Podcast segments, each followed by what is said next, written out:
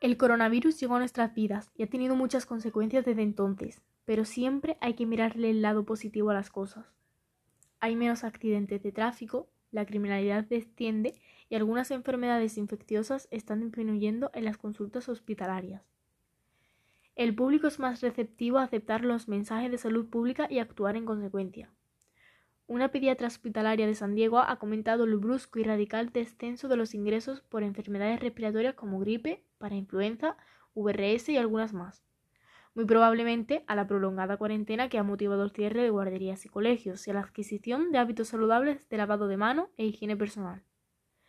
Pero aunque ha aumentado la violencia doméstica y la economía ha caído en picado, los crímenes, los robos callejeros y el tráfico también han descendido considerablemente.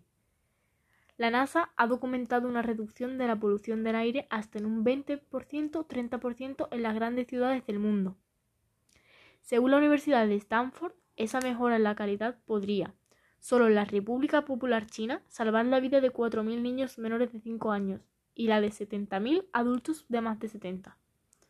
Por tanto, se podría asegurar que una pandemia es una terrible manera de mejorar la salud medioambiental.